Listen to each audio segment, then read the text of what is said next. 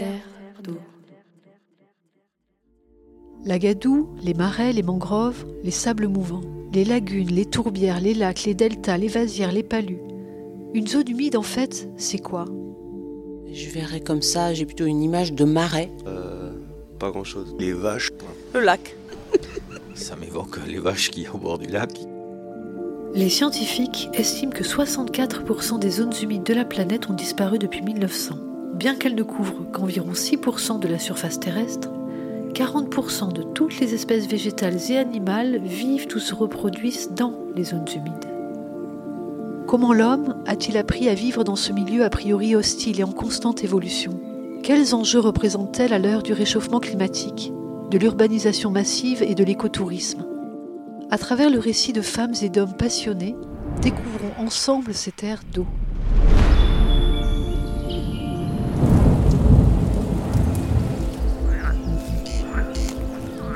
Les loutres sont restées très très longtemps absentes et maintenant elles reviennent. On aimait beaucoup notre pays. Narantis sera-t-il la capitale du pétrole français? Donc c'était une forêt humide. Pays des Landes. Elle est devenue forêt. que c'est un territoire qui été longtemps considéré comme désolé, sablonneux. À la découverte d'une région des Landes. Dans les mortels marécages de la mélancolie. des marais. C'est elle qui l'a tué.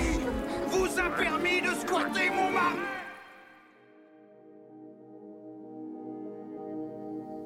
Bienvenue dans un nouvel épisode de notre podcast dédié à l'écosystème des zones humides. Aujourd'hui, nous abordons un sujet controversé et souvent mal compris, les actions des chasseurs dans la préservation de l'environnement. Alors que l'image traditionnelle de ces derniers est souvent associée à la destruction de la faune et à la dégradation des écosystèmes, nous allons explorer le rôle que certains chasseurs jouent dans la conservation et la protection de notre environnement naturel. Et c'est un duo inédit, mère et fils, qui animera cette discussion. Hugues et Caroline Malo, respectivement assistants de réalisation et ingénieurs en charge de l'environnement à la mairie de Parentis-en-Born. Nous savons tous que la conservation de la biodiversité est cruciale pour assurer un avenir durable sur notre planète. Mais il est important de comprendre que différentes approches peuvent être utilisées pour atteindre cet objectif. L'une de ces approches, souvent controversée, est celle des chasseurs. Quelles sont leurs motivations? Quelles sont leurs actions?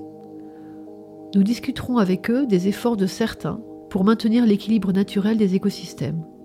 Nous examinerons également les initiatives de conservation auxquelles les chasseurs contribuent et comment les ressources sont utilisées pour protéger les habitats naturels. Cependant, il est important de souligner que nous ne nions pas les problèmes liés à la chasse, à la destruction d'espèces menacées ou aux pratiques non durables. Notre objectif est de présenter un panorama complet de la relation complexe entre les chasseurs et la préservation de l'environnement, en mettant en avant des exemples positifs tout en abordant les défis et les controverses. Pour nous aider à mieux comprendre ces enjeux, nous avons invité des passionnés de zone lacustre, Didier Brousse et Philippe Monnier, président et trésorier de l'ACGELB, et donc notre environnementaliste, ingénieur en charge de l'environnement pour la mairie de Parentis-en-Born, Caroline Malo, que nous avions déjà reçue lors d'un précédent épisode. Un prochain épisode avec des experts renommés dans les domaines de la conservation de la faune, de la recherche scientifique et de l'éthique environnementale nous permettra d'avoir un autre point de vue sur le sujet. Leurs connaissances approfondies et leurs points de vue variés nous permettront d'explorer les différents aspects de cette question complexe. Alors ouvrons notre esprit, écoutons les différents points de vue et plongeons au cœur de ce débat souvent polarisant. Restez donc avec nous pour cet épisode captivant sur les actions des chasseurs dans la préservation de l'environnement. Vous écoutez Terre d'eau, aujourd'hui animé par mon assistant Hugues Malo. Quel est un peu personnellement votre rapport aux zones humides? Oui, bon, personnellement, moi, euh, depuis que je suis à la retraite, je suis tous les matins dans les zones humides. Donc pour moi, c'est euh, un plaisir d'aller découvrir les, les, zones humides. Elles sont jamais pareilles tous les matins. C'est un petit peu de la liberté. Ouais, bah moi, quand je suis arrivé en 1983 à Parentis, euh, j'ai découvert ces bords de lac qui étaient, euh, on va dire, inhospitaliers. Ça n'a rien à voir avec ce que c'était aujourd'hui. Et bon, j'ai vu le travail qui a été fait dès le début. Donc ça a forcément donné envie de, de les rejoindre euh, pour réhabiliter toutes ces zones. Et bien justement, alors parlons de, de l'action de la CGELB, du coup, de pourquoi elle a été créée justement. Qu'est-ce que, à l'époque, euh, qu'est-ce qui vous a poussé à, à la créer? Qu'est-ce, Quelle était la problématique en fait de l'époque? Et M. Alibert et M. Dalou, qui chassaient dans ces marais, euh, ont vu que le, le, territoire était complètement fermé. Donc euh, ils ont commencé par faire des, euh, des, petites platières, on appelle des platières euh, des endroits où le gibier peut se reposer. Et donc ils ont vu que ça marchait. Le but, c'est de, favoriser le stationnement, voire la nidification quand c'est possible. Et donc, ils ont fait quelques platières, ça a marché. Et vu que ça marchait, il a fallu passer à une vitesse supérieure. Et donc, ils ont créé l'association des chasseurs de gibier d'eau du Bourne. Il y a, ça fait une bande de combien là jusque Là, il y a à peu près entre 150 et 200 mètres. 200 mètres, et donc vous intervenez euh, alors, combien quand, de fois euh... Alors euh, là, on intervient une fois par an. Une fois par an. En été, mmh. après le mois de juin. Pour que la nidification, euh, oui, juin, juillet. Après, ça dépend du niveau du lac. Si le lac été très haut, ben, on fait un petit peu plus tard. D'accord.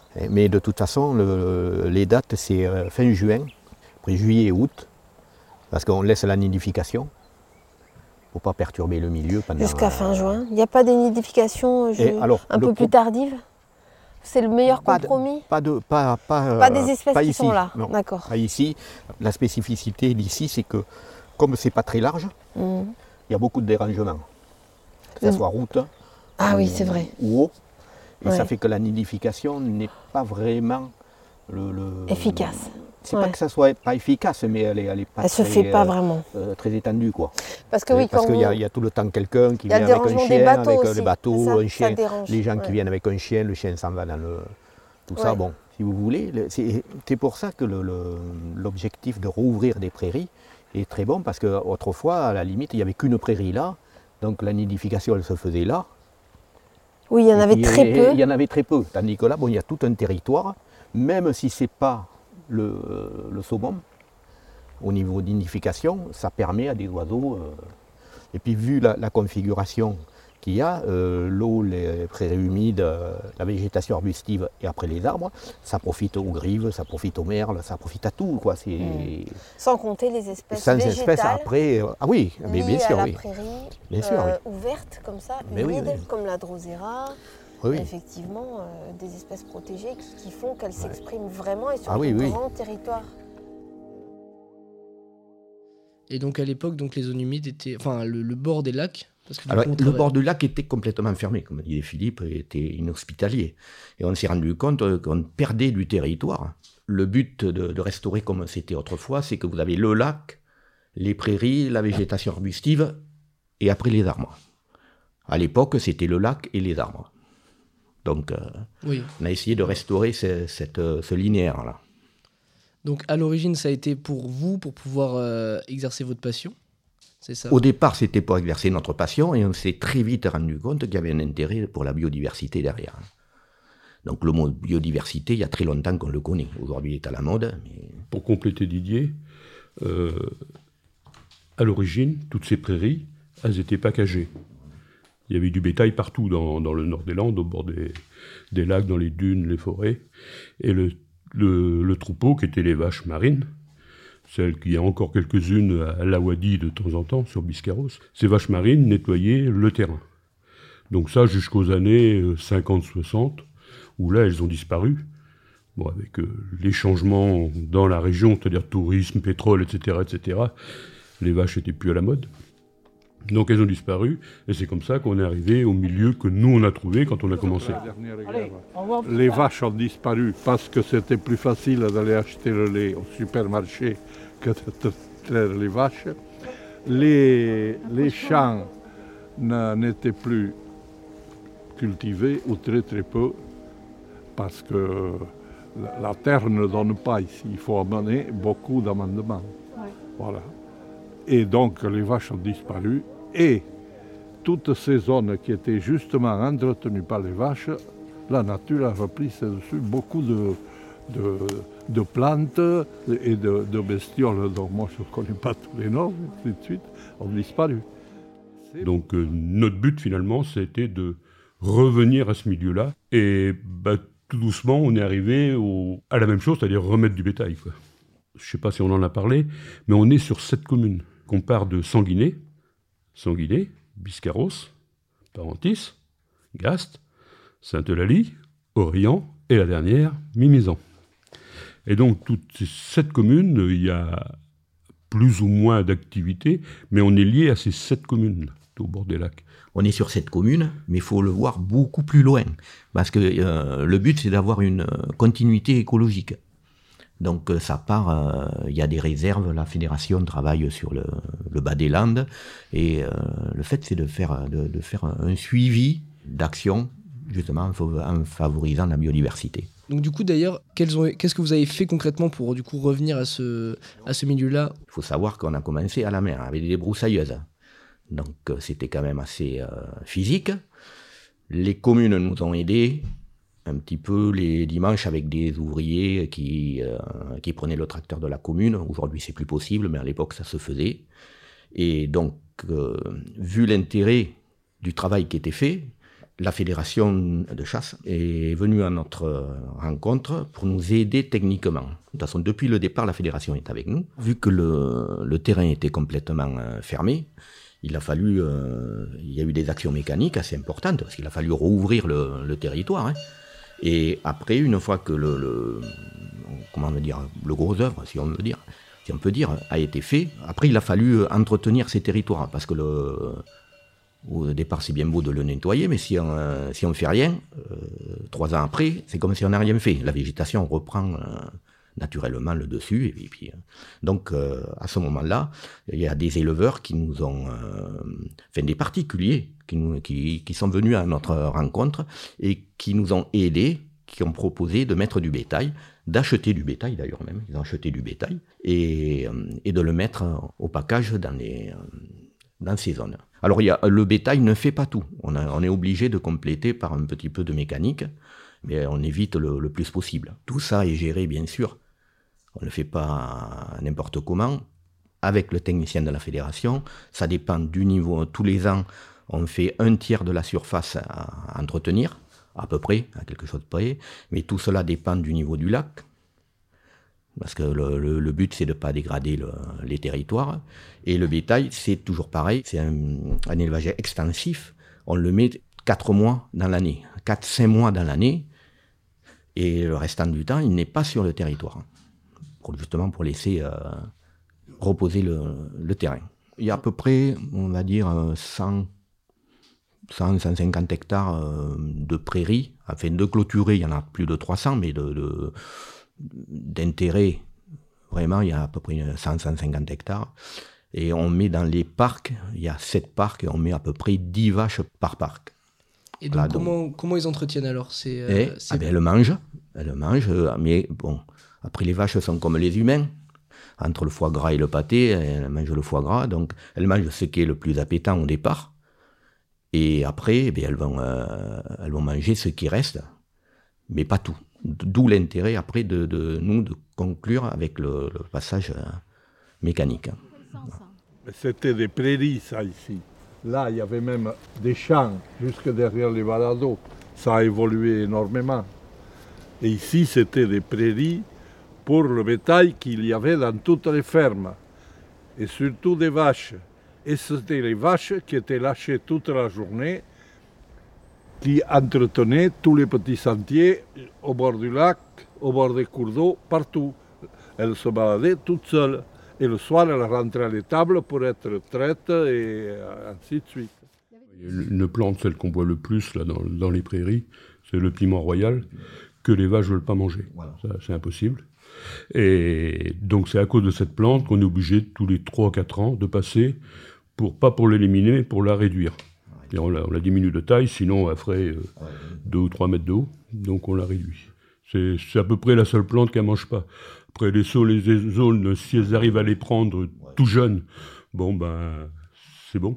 C'est-à-dire que faut pas se relâcher. C'est-à-dire que si, si, si, on laisse pousser un saule euh, à 1m50, euh, ben, c'est fini, la vache, elle ne mangera plus. Et là, du coup, on vous intervenez pour, pour les enlever, s'il en reste. C'est ça, le but, c'est de ne pas laisser repartir la végétation arbustive. puisque des sols, il y en avait partout dans le marais, on n'a pas tout enlevé, c'est pas possible, c'est impossible. Donc tous les ans, il y a des rejets qui se forment, et bon.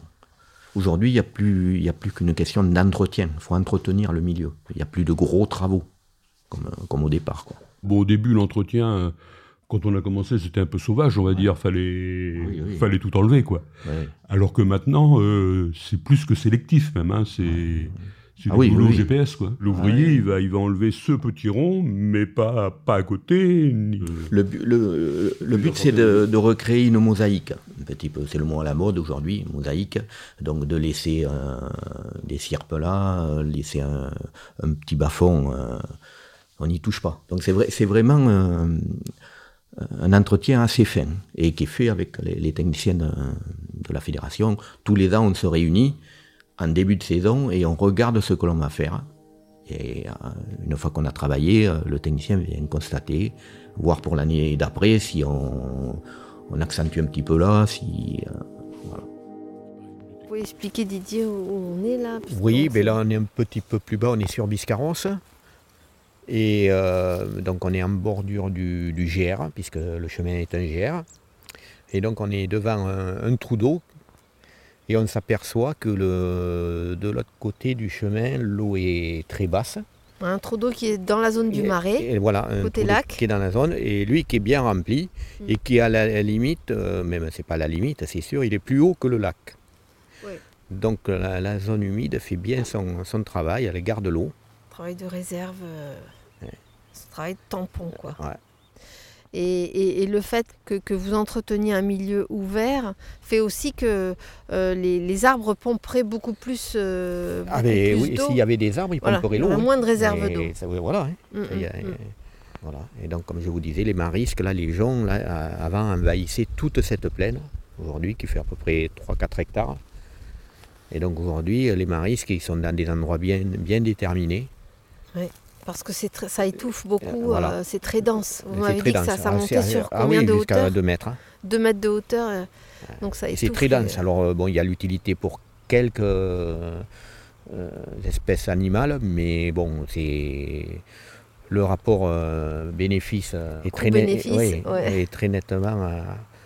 Ouais, donc on les, on les restreint, à, à, certains, à certains secteurs. il faut les contenir. Pour laisser le reste, la prairie s'exprimer.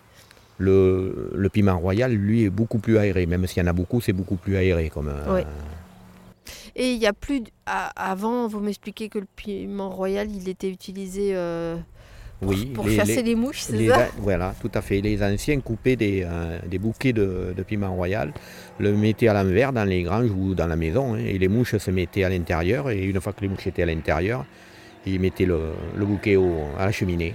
Et oui, parce que ces, tous ces milieux de prairies qui avaient beaucoup disparu euh, par rapport euh, bah, à l'installation de la forêt euh, landaise et puis à l'embroussaillement de ces zones, c'est aussi toute cette diversité entre guillemets ethnobotanique où on, peut, il y a des savoirs quoi, des bénéfices de ces plantes. et c'est vrai que ça s'est un petit peu perdu et ce serait intéressant de remettre ça aussi dans la, dans la connaissance de, de la jeunesse. Voilà que maintenir ce prairie ouvert, cette prairie ouverte, ça veut dire aussi maintenir des espèces qui sont bénéfiques pour l'homme et on a à réapprendre. Ah oui, oui, oui, tout à fait. Mm. Et donc vous avez, l'association a une présence quotidienne, vous le disiez. Euh, ah ben il y a un ouvrier de toute façon qui travaille tous les jours. Hein. Un ouvrier qui travaille tous les jours. Hein. Plus, euh, moi ben, maintenant je suis à la retraite, donc je passe tous les matins le voir pour voir ce qu'il y a à faire. L'entretien des clôtures, il y a 45 km de clôtures. C'est l'association qui a, ah qui a financé toutes les clôtures, euh, ça c'est important. Hein. Oui, oui. Avec la fédération, euh, parce que la fédération paye au niveau des zones chassables, elle paye 50% mhm. du matériel et comme elle a la réserve, elle prend 80%.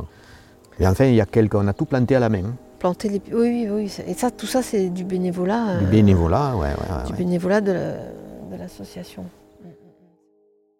Donc vous avez vu le résultat concret de vos actions euh, au fil des années. Et donc du coup, je ne sais pas si vous avez quelques... Bah justement, quel a été le résultat concret quoi C'est-à-dire euh, en termes de retour d'espèces peut-être, ou en termes de même sur la vue du lac, pour les gens, pour... Euh, Alors ce, ce qui est au niveau de la vue du lac, bon, vous avez pu le constater maintenant quand vous passez ou que vous promenez sur le GR, on voit, le, on voit les, les zones humides plus le lac. Autrefois, on voyait que la, que la végétation arbustive, c'est tout. Donc bon, il y a, un intérêt visuel. Le deuxième intérêt, c'est qu'il y a des espèces qui sont revenues, vu que le territoire s'est ouvert, ça a profité à plein d'espèces, pas qu'à la chasse d'ailleurs, parce que la biodiversité ne s'arrête pas qu'à la chasse. Il y a des sauterelles, il y a des lézards, il y a des libellules, il y a des papillons, tout ça est revenu. Alors, la végétation était là, mais elle était étouffée. Donc, le fait de rouvrir a, a permis justement de voir revenir euh, la drosera qui a, qui a explosé. il, y a, il, y a plein, il y a plein d'espèces. Un chose pour blanc, enfin bon, la linégrette. Mais toutes ces espèces-là, elles existaient quand c'était les vaches marines. Donc après, elles ont été, comme le dit Didier, étouffées, mais elles sont restées malgré tout. Ça fait que quand on a ouvert, progressivement, on les a vues réapparaître. On n'a pas vu réapparaître tout euh, la première année. Hein. On voit toujours réapparaître quelques espèces qu'on n'avait pas encore vues et qui arrivent. Donc on est en train de reconstituer bah, le milieu euh, originaire. Quoi. Mais ça prend du temps. prend du temps. Plus de, plus de temps à réhabiliter qu'à détruire. Oui, mais ça fait que 40 ans bientôt euh, qu'on y travaille. hein. Donc, euh, on a quand même un petit retour d'expérience qui n'est pas à négliger. C'est pour ça. Et du coup, d'ailleurs, bah, ça a été quand même voilà, euh, un super euh, retour, on va dire. Et donc, euh, bah, les gens s'en sont rendus compte autour. Euh, J'imagine que la mairie Ouais, ou que ouais. C'est-à-dire, se sont tellement rendus compte que depuis 2014, on est association protection de l'environnement au niveau départemental. C'est-à-dire que même les instances étatiques, on va dire, se sont rendus compte de notre action et on a, on a cette habilitation. Ce qu'on qu'on vous a peut-être pas dit quand même, c'est que quand on a eu fait toutes ces prairies, enfin quand on a eu fait, quand on a commencé à faire ces prairies, qu'on a vu le résultat, on s'est tout de suite dit là, on va être embêté. Maintenant que c'est fait, il y a des gens qui vont vouloir mettre des campings, des trucs, euh, parce que c'est pas des terrains qui nous appartenaient, c'est des terrains communaux, tout ça. hein. Donc on a, on a inventé un concept dans les années 80, ça n'existait pas encore. C'est-à-dire qu'on a passé des conventions notariées avec toutes ces communes, et pendant 12 ans, on a la gestion exclusive de ces zones. Que pendant 12 ans, c'est nous qui. C'est comme si on avait un loyer, quoi. Enfin, comme on était locataire. Et on a ces zones-là, et c'est renouvelable euh, tous les 12 ans. Là, on est au quatrième renouvellement, quoi. Donc ça doit être qu'on fait pas trop mal le boulot, quoi. Après, ça intéressait aussi les communes. Les communes ont très bien compris, tout à fait depuis le départ, qu'il y avait un enjeu, puisque euh, les, les chasseurs allaient s'occuper de la gestion de ces milieux. Ils n'avaient pas à le faire. Donc, euh, puis c'était, à l'époque, c'était vraiment secondaire. Aujourd'hui, ça serait peut-être euh, un petit peu différent, mais euh, Est-ce que vous pensez que votre image de chasseur, des fois, euh, euh, peut un peu entacher sur vos actions qui sont pourtant euh, très concrètes? Non, parce qu'on a quand même la chance d'être dans un territoire où la chasse est quand même ancrée. Ici, euh, près toutes les familles ont ou connaissent des chasseurs, quoi. Il n'y a pas, pas trop de problèmes euh, là-dessus. Ouais, non. Non, non. C'est vrai ce que dit Philippe Aymeret. euh, c'est vrai que les, même pendant les visites que l'on fait, euh, s'il y a des gens qui ne sont pas pour la chasse, et c'est leur, droit, tout à fait, euh, ils arrivent à comprendre l'intérêt qu'il y a, que les chasseurs ont eu à, à réhabiliter ces zones. Ça profite à tout le monde de toute façon. Est-ce que vous faites des suivis de population d'espèces, d'évolution, des... Est-ce que ça fait partie Alors, de il y, a vos des, actions il y a des suivis qui sont faits par la Fédération de- des chasseurs des Landes qui font des comptages. hein. Donc, euh, oui, on a vu revenir euh, les, les bécassines. euh, Aujourd'hui, vous avez des hérons garde-bœuf en pagaille dans les. euh, Bon, ça, c'est du au, euh, au retour des vaches. hein, parce que ça va, ça va en même temps? Après, vous avez bon, les hérons, la loutre. On a beaucoup, beaucoup d'études qui ont été faites par l'Université de Bordeaux, là, tous les scientifiques, alors pour les plantes, animales un peu moins, je dirais, Ouais, euh, mais c'est surtout les plantes et les odonates, quoi, les papillons et tout ça. Là, il y avait des gens, au début, il y avait des gens tous les jours quasiment dans les marais, euh, des, des- des étudiants et des chercheurs de l'université. Donc eux nous renvoyaient leurs euh, leurs constatations, leurs comptages et tout ça. Bon, maintenant, euh, on est un peu plus rentré dans la normalité, on va dire. Donc, ils viennent un peu moins, je dirais. On les voit moins. Bon, nous, le, le grand souci que l'on a, Philippe en parlait, c'est l'érosion. Parce qu'aujourd'hui, nous, euh, nos zones humides se di- diminuent tous les ans. Parce que vous n'entendez parler que de l'érosion marine sur Biscarrosse plage, par exemple. Mais on a la même érosion sur les lacs. C'est-à-dire que nous, on a perdu, je sais pas, suivant les endroits, 15 vers mètres de, de prairies, enfin de, de marais. Ouais, ça, ça recule, ça recule. Donc, euh, comme on est sur le côté ouest, là, forcément, euh, chaque tempête et chaque coup de vent, eh ben, c'est pas rare que du, du, soir au matin, on ait perdu un mètre. Quoi. Euh, et, et d'où l'intérêt d'avoir une gestion assez fine des lacs. Alors c'est très compliqué, parce que bon, les apports d'eau importants qui arrivent aujourd'hui font que pour gérer les lacs, c'est un petit peu compliqué. Mais il y a toujours, euh, je pense, moi, une, la possibilité d'anticiper un petit peu. Aujourd'hui, on a des outils qu'on n'avait pas il y, a, il y, a, 50 ans. Il va falloir, euh, je pense, euh, discuter sur, les niveaux de lac, tout ça. Bon, aujourd'hui, l'urbanisation est là. L'eau arrive très vite dans le lac et le lac monte très vite. il monte de 10 cm en week-end s'il pleut beaucoup, quoi. Et, comme la nature, elle est pas mal faite, mais elle est faite comme ça, il n'y a qu'un exutoire, c'est mimisant. Et il y a deux grands lacs qui se déversent dans un petit lac, et donc il faut le gérer, c'est compliqué. C'est compliqué. Tout ce qu'il ne faut pas oublier, c'est que ces lacs, ils sont très récents. À l'échelle de l'humanité, ils ont 2, 3, 4 000 ans, quoi, pas plus. Donc ils sont encore en train de se former à la limite. Donc ce qu'on appelle érosion, bah, finalement, c'est l'évolution du lac. C'est-à-dire que les, les dunes bougent, et le lac, il bouge, tout, tout, tout bouge. Quoi. Donc, euh, bon, ça, ça, de toute façon, on ne luttera pas contre. Euh, c'est, voilà, la nature, euh, elle, maîtrisera. Maintenant, c'est sûr que l'activité humaine accentue accentue ce phénomène, ça c'est sûr. Est-ce que vous êtes en bénévolat ou est-ce que... Bon, en gros, on est 350 adhérents à peu près. Bon, adhérent, vous savez ce que c'est qu'un adhérent C'est quelqu'un qui donne un petit peu de sous et ça s'arrête là. Après, on peut dire qu'on a allez, une trentaine de bénévoles, que si on avait vraiment besoin, on les appelle et ils viendront nous filer un coup de main. Et puis après, bah, il y a, je sais pas comment on peut appeler ça, les super bénévoles, quoi. Mais bon, là, on descend en dessous de 10. Hein. Euh, c'est-à-dire que c'est des gens qui sont mobilisables bah, à tout moment et tous les jours, quasiment, quoi. Mais voilà, donc le, bon, l'ouvrier, après, fait le boulot la semaine, bah, le week-end c'est nous. Parce que ce qu'il faut quand même bien se rendre compte, c'est qu'en 85, c'était les mêmes personnes qu'aujourd'hui, d'accord? Donc elles avaient 40 ans de moins. Moi et Didier, on était petits genoux, quoi. Et, mais maintenant, on est moins genoux. Et le renouvellement se fait pas. Alors fait pourquoi Peut-être que le bénévolat a plus de mal, ça je sais pas trop, mais ce qui est sûr, c'est que les milieux, vous, vous êtes jeunes, par exemple, quand vous passez devant, vous devez sûrement avoir l'impression qu'ils ont toujours été comme ça. Donc vous n'avez aucune idée de comment ça pouvait être avant qu'on arrive, et que si on arrête, mais il l'a dit tout à l'heure, trois ans, ça sera comme euh, on a connu dans les années 80. Et c'est-à-dire que dans les années 80, ça, venait de soi d'aller aider la CGLB, quoi, vu, vu l'état du, terrain, alors qu'aujourd'hui, bah, c'est beaucoup moins évident.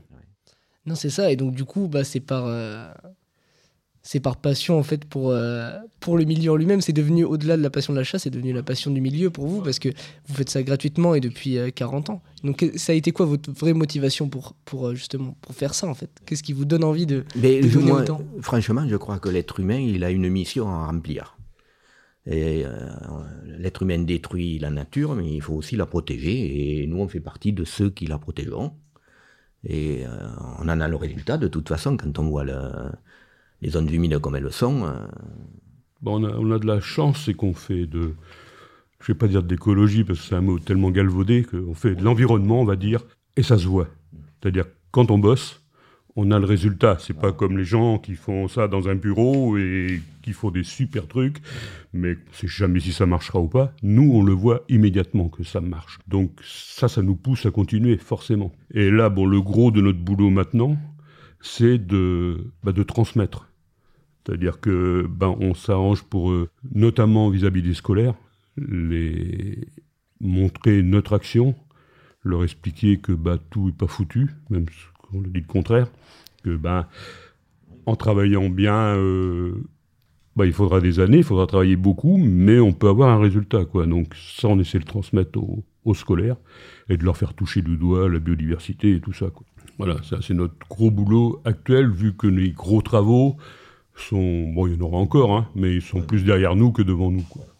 Donc pour vous donner une idée, euh, cette année, on, a fait euh, toutes les classes de, de, seconde SVT du lycée de Parentis. Donc tous les profs de SVT sont venus au bord du lac une matinée par classe. C'est-à-dire pour nous, c'est bon, un petit boulot parce que c'est des classes de 35 élèves. Donc euh, les scolaires, ça peut être sanguiné, comme ça peut être biscarros, parentis, etc. Donc ça fait que une année normale, on passe 400-500 scolaires, on va dire, en visite, ce qui est pas mal quand même. Et en plus, euh, l'été, on fait des visites euh, guidées pour les touristes ou les nouveaux habitants du coin, comme il y en a pas mal, mais bon, ils se déplacent pas trop ceux-là.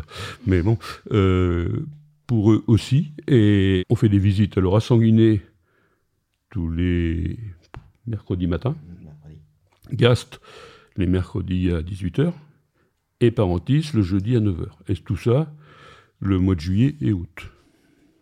Et vous leur présentez donc euh, votre action, votre histoire ouais, et. Ouais, c'est ça. On part bah, un peu comme on a dit là, quoi. On part des, des vaches marines, euh, la formation des lacs. On parle également de la formation des lacs puisqu'on est intimement lié au lac. Après, bon, bah, on fait la flore. Donc on montre toutes ces plantes euh, patrimoniales remarquables, c'est le mot.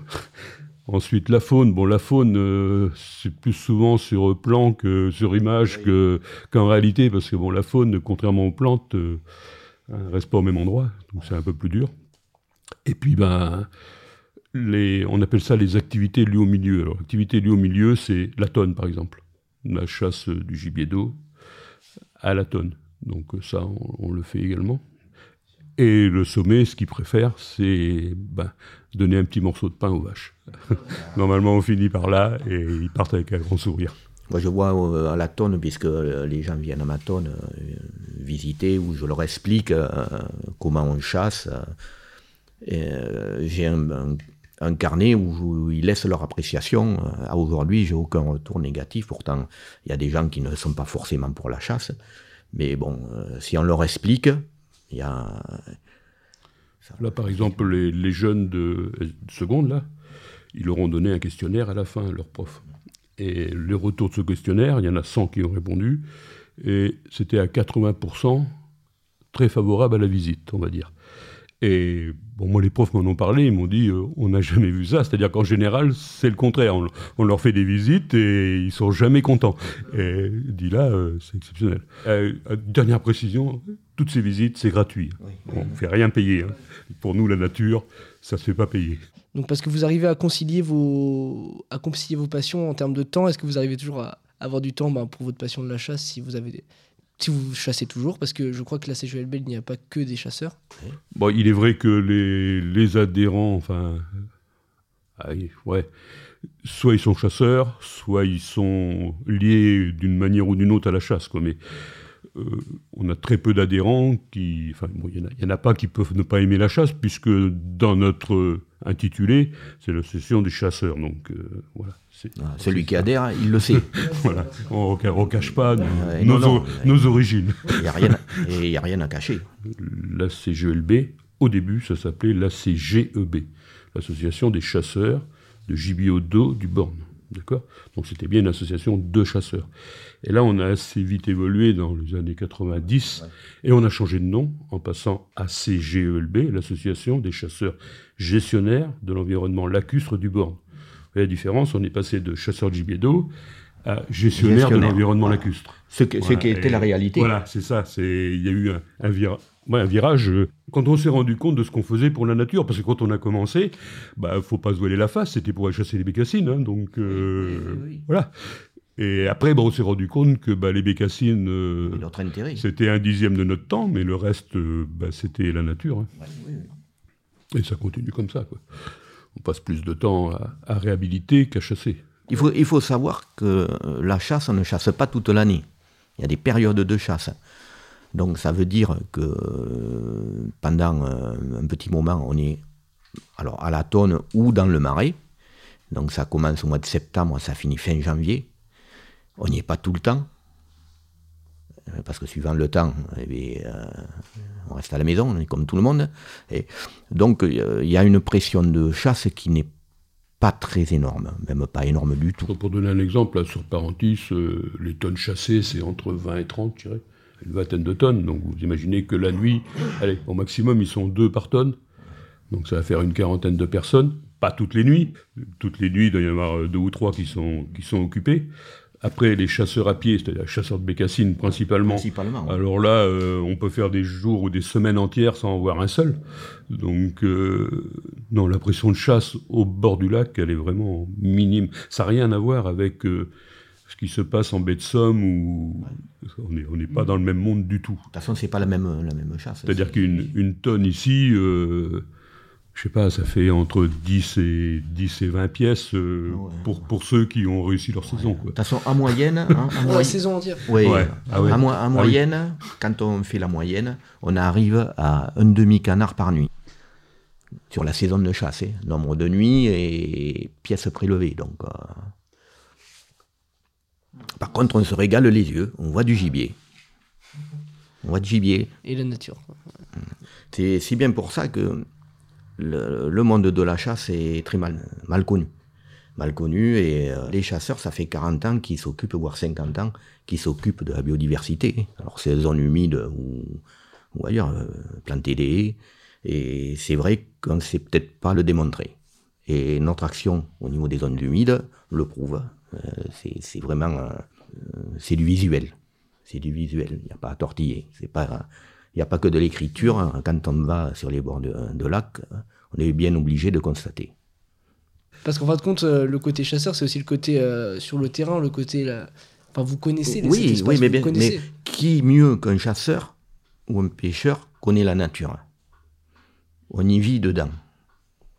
Notre passion, c'est la chasse, donc on est obligé de, de, de s'imprégner de la nature. Et c'est là qu'on la, voit vivre, euh, qu'on peut constater s'il y a des actions qui marchent, qui ne marchent pas. Des chasseurs, c'est assez simple à, fédérer, on va dire. C'est-à-dire que si on leur donne un but et qu'ils ont l'impression que c'est- bien, ils vont se grouper et ils vont faire le boulot. Et en général, c'est des manuels en plus. Et nous, on avait du boulot manuel à faire, c'était pas intellectuel. Donc, euh, après, bon, vous avez d'autres corporations qui vont essayer, mais ils vont se mettre autour d'une table et ça va durer des années autour de la table avant de commencer à envisager une action. Quoi. Nous, c'est pas notre cas, c'est les tours de table, c'est vite fait.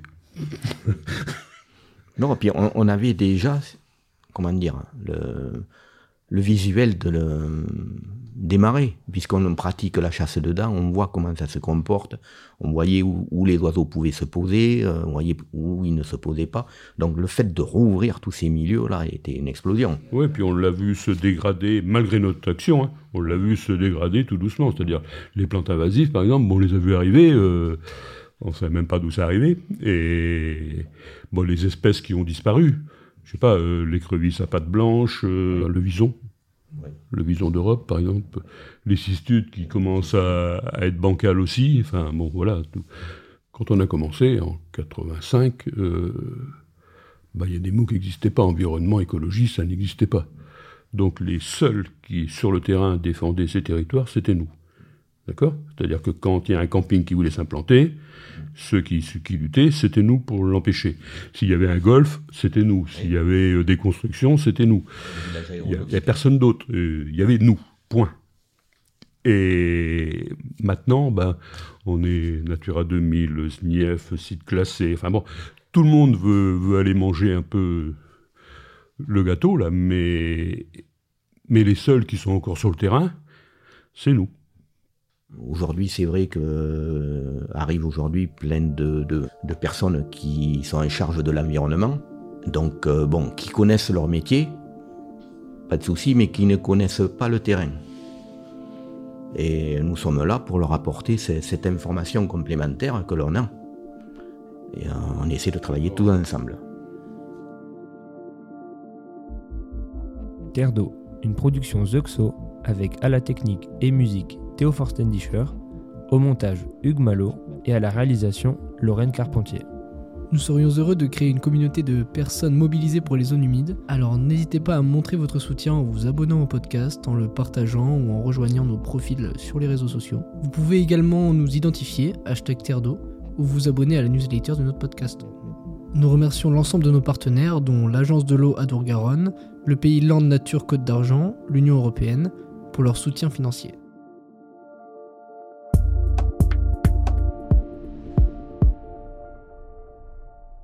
Terre d'eau.